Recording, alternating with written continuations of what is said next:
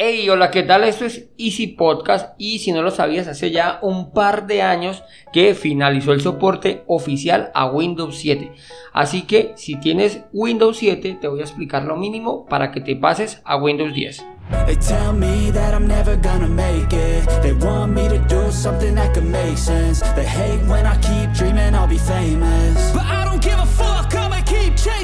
Bienvenidos a Easy Podcast, el podcast, el programa donde hablamos de marketing digital y tecnología en tu idioma. Quiero recordarte que en Asisten.co tenemos desarrollo web, marketing digital y ahora cursos online con todo lo necesario, todo lo que necesitas para el marketing online para emprendedores. Esto lo encontrarás en cuemom.com. Y sin más, comenzamos.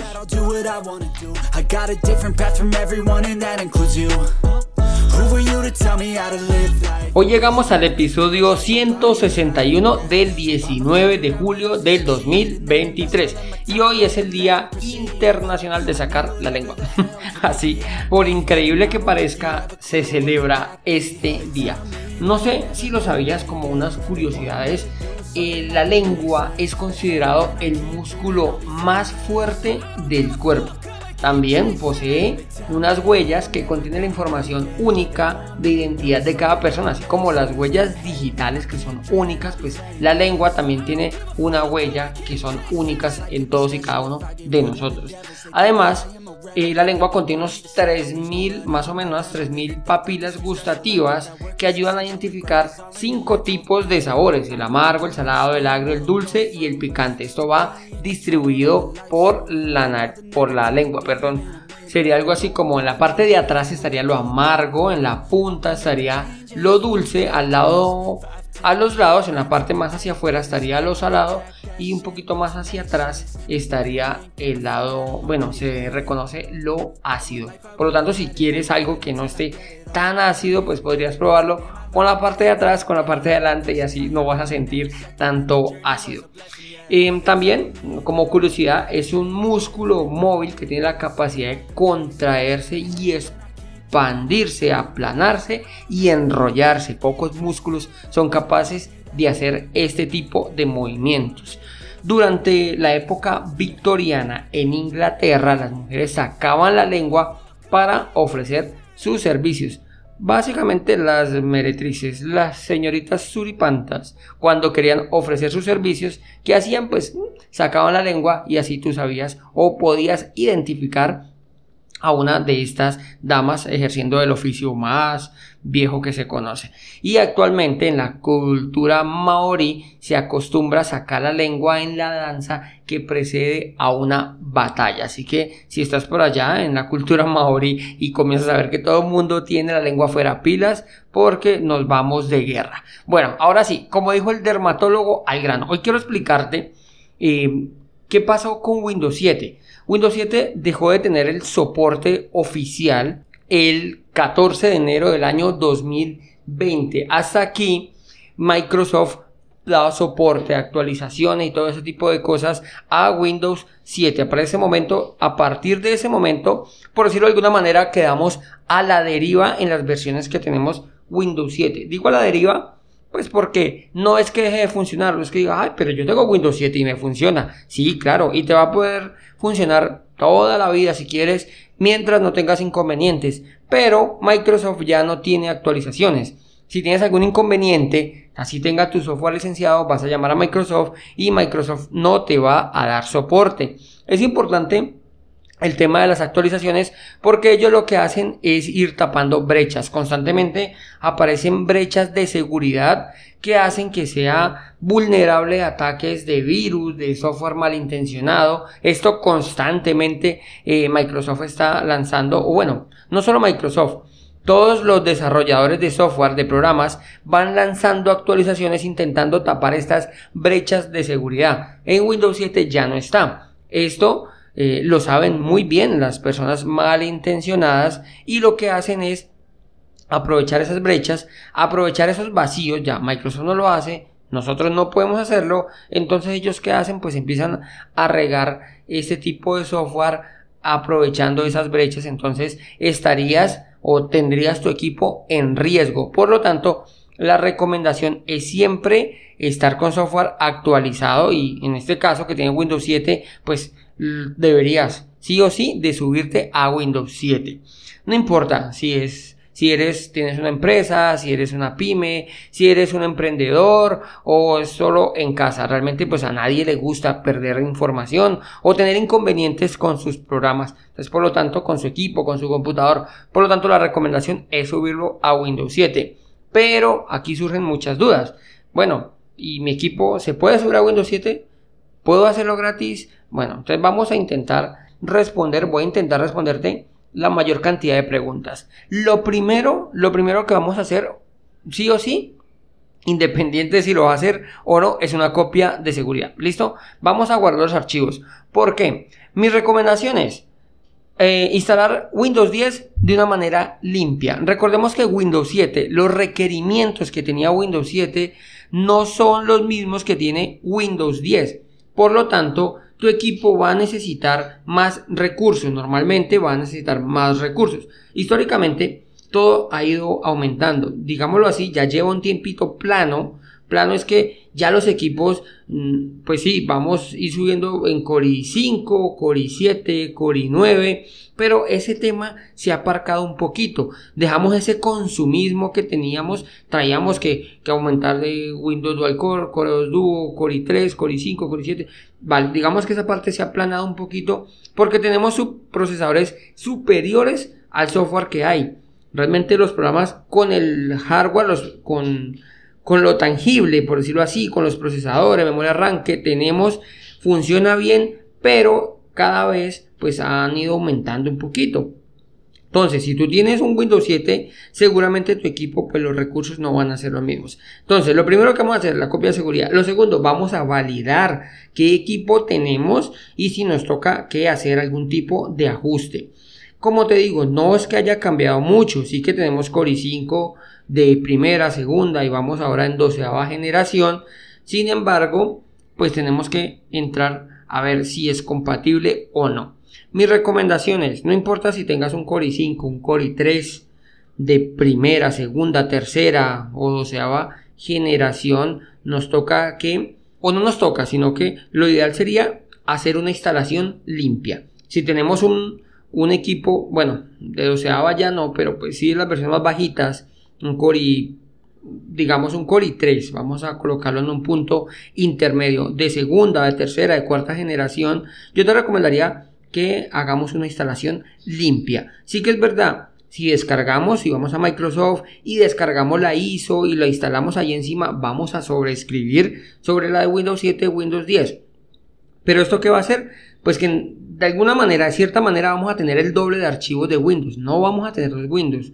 Bueno, si así lo quisiéramos, sí es posible, pero como vamos a hacer es una actualización, pues vamos a tener un Windows escrito encima del otro como, como así solapado y pues esto no termina de funcionar bien. Vamos a arrastrar cantidad de archivos, cantidad de registros que no nos van a ser útiles. Entonces, no importa la versión que tengas, yo te recomendaría, así tú me digas, no, es que tengo un Core i3 de décima generación, por algún motivo que hace en Windows 7, vale, yo te recomendaría que lo hagas. Igual, pues si tú me dices, no, es que no quiero, no puedo, vale, no hay ningún problema vamos, puedes hacer la actualización. Pero mi recomendación es comenzar de cero. En la nota del programa te voy a dejar donde puedes descargarte la imagen de ISO. Entonces, digamos que tenemos ese procesador, un Core i3, un, bueno, el que sea un Celeron, espero que no, o un Core i5, un Core i7, un Core i9, bueno digamos que con el procesador poco tenemos por hacer, pero en cuanto a la memoria RAM sí vamos a tener dificultades. Windows 7 funcionaba con 2 GB de memoria RAM, él funcionaba a la perfección, no teníamos ningún inconveniente. La memoria RAM es esa memoria temporal en la cual pues va cargando los programas y hace que sea más fluido el momento de trabajar, de abrir una pestaña, de abrir un Word, abrir un Excel. Sin embargo, pues tiene un límite. Este límite, Windows 7, se come una partecita y el resto se lo comen los programas. Hoy por hoy, Windows 10, si vas a instalar Windows 10, eh, vas a encontrarte que solo con Windows, sin ningún programa, te va a consumir alrededor de 3 gigas, 3 gigas y media. Entonces, por lo tanto, lo que sí tendrías que hacer es intentar subir la memoria RAM. La memoria RAM es una memoria, como te digo, temporal, pero es como el Internet. Entre más tengas, mejor. Mínimos, mínimo para un Windows 10, unas 4 GB de memoria RAM. Pero si tienes 10, si tienes 8, si tienes 12, si tienes 16, 20, mejor.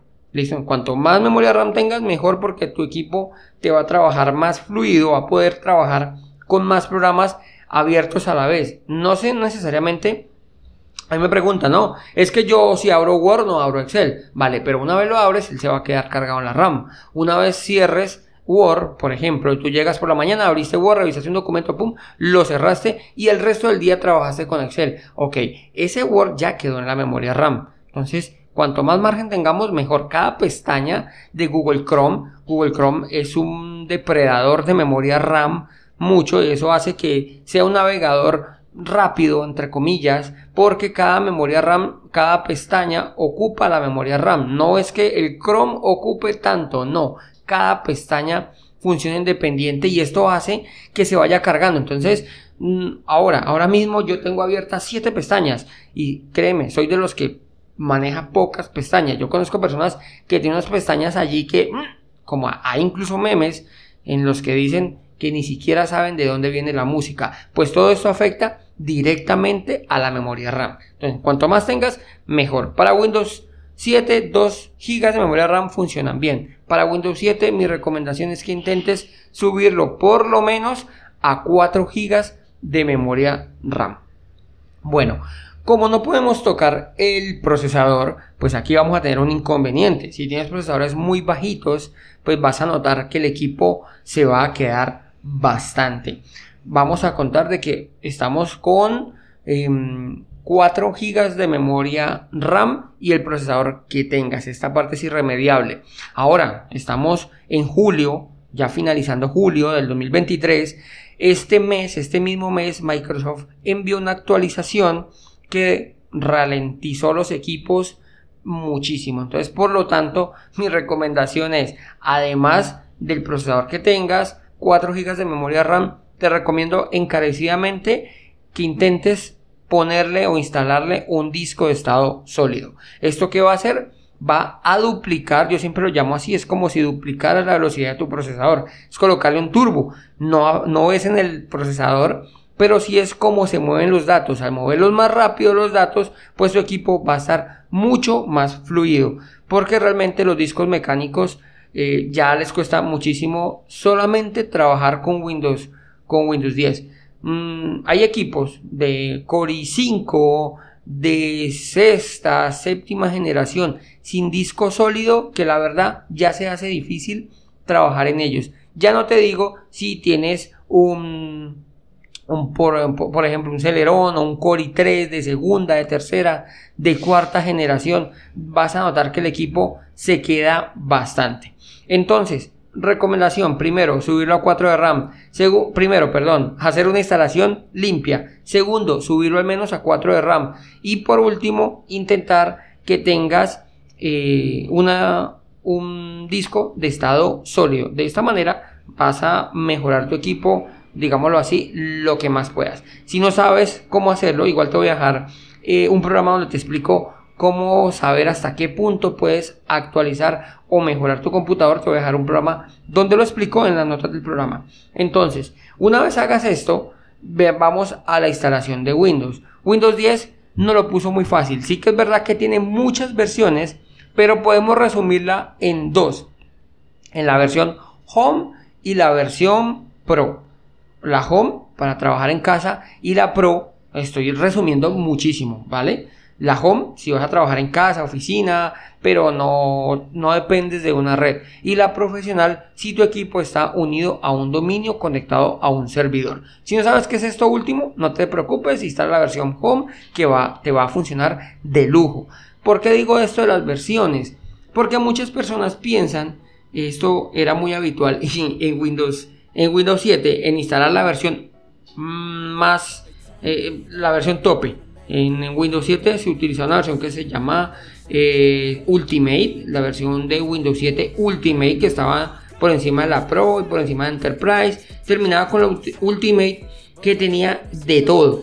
Eh, yo hago un, equivalente es como si tú vas con una tractomula, como le llaman en, en tu país, un camión así súper largo articulado por la ciudad. Sí, señor, vas a tener muchísimos caballos de fuerza, vas a poder llevar 40 o 30, 40, 50 toneladas, eh, vas a poder, bueno, vas a hacer muchísimas cosas que de pronto un carro particular no te lo hace.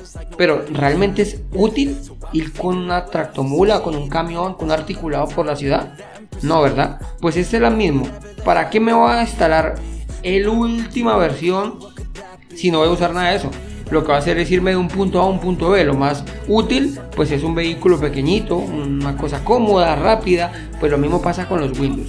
De nada nos vale instalarnos un Windows súper pesado si no vamos a usar nada de eso. Entonces, en resumidas cuentas, una versión home si trabajas en una oficina donde no dependes de un servidor y un dominio, ya lo tienes más que suficiente, lo tienes hecho. E incluso hay versiones gratuitas que las descargas de directamente de la página de Microsoft, que sería Windows 10 Home, la versión N, en la cual pues no, no te va a pedir licencia. Por lo tanto, estas son mis recomendaciones. Entonces, resumiendo, vamos a hacer la instalación limpia. Segundo, vamos a subir por lo menos a 4 GB de memoria RAM. Tercero, un disco de estado sólido. Y por último, y no menos importante, revisa muy bien la versión que vas a instalar, que sea realmente útil para ti. Listo, hasta aquí llegamos al final del programa. Pero antes de despedirme, quiero agradecerte. Y si te gustó, no olvides en dejarme 5 estrellas en la plataforma que me estás escuchando. Recuerda que nos vemos el próximo viernes y que un viaje de mil kilómetros, ah bueno, comienza con un primer paso. Y antes quiero decirte que el viernes seguramente vamos a tener un invitado. Entonces no te pierdas el episodio. Chao, chao.